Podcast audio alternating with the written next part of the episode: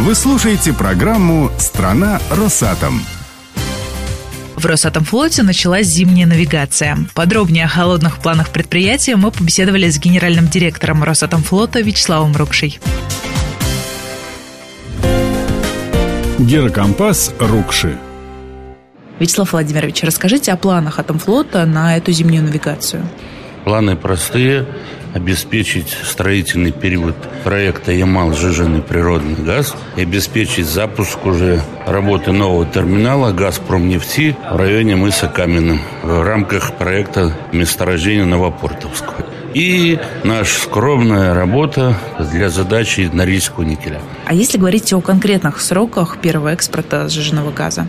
Первый экспорт жиженного газа – это, скорее всего, конец весны, начало лета 2017 года. Поэтому проект идет в рамках того графика, который окончательно зафиксирован. По Новопортовскому месторождению «Газпром нефти» они тоже идут по графике. Терминал точечно установлен. Ну, для такого проекта месяц раньше, месяц позже, понятно, это не тот срок. Поэтому здесь, слава богу, у них все хорошо. Расскажите, как идет строительство ледоколов нового поколения? Ледоколы с учетом компенсирующего мероприятия по повышению стапельной массы ледокола идет, я бы так сказал, в новом графике, потому что, понятно, было некое отставание против того защищенного в бюджете графика при подписании в 2012 году поставки турбин, поставки электродвигателей генераторов, ну и также поставка реакторной установки. Корпус уже практически собран, сейчас там последние идут детали по корме, и в ноябре даст Бог, довезут электродвигатели. Таким образом, к маю корпус будет готов к спуску и в конце мая должен быть спущен.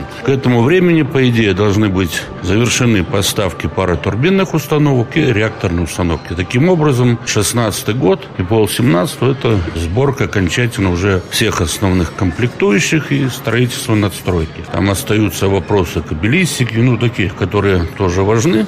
Ледокол объект, где надо все сделать на 100%, тогда можно начинать швартовые и другие испытания. Но в любом случае вот такая укрупненная уверенность, что с учетом, еще раз подчеркну, вот этого основного компенсирующего мероприятия по повышению стапельной массы спусковой, с учетом этого у нас покуда вроде бы декабрь 2017 года точно начало ходовых должно быть. А правда, что вы лично приезжаете на Балтийский завод, чтобы проконтролировать процесс? Раз в месяц. И у нас целая группа там наблюдения уже под 20 человек. А вы как-то подсказываете или только контролируете? У меня есть любимая шутка, что задача генерального директора – пить, гулять, пьянствовать, а остальных задача – работать. Поэтому что я буду подсказывать специалисту, который лучше меня знает? Да, понятно, что какие-то укрупненные позиции это приходится заниматься. Ну, так, вообще, я не сторонник лезть. Специалист должен быть соответствующий, а его уже видно по работе. На новые ледоколы наверняка нужна команда. Встает в Росатомфлоте кадровый вопрос?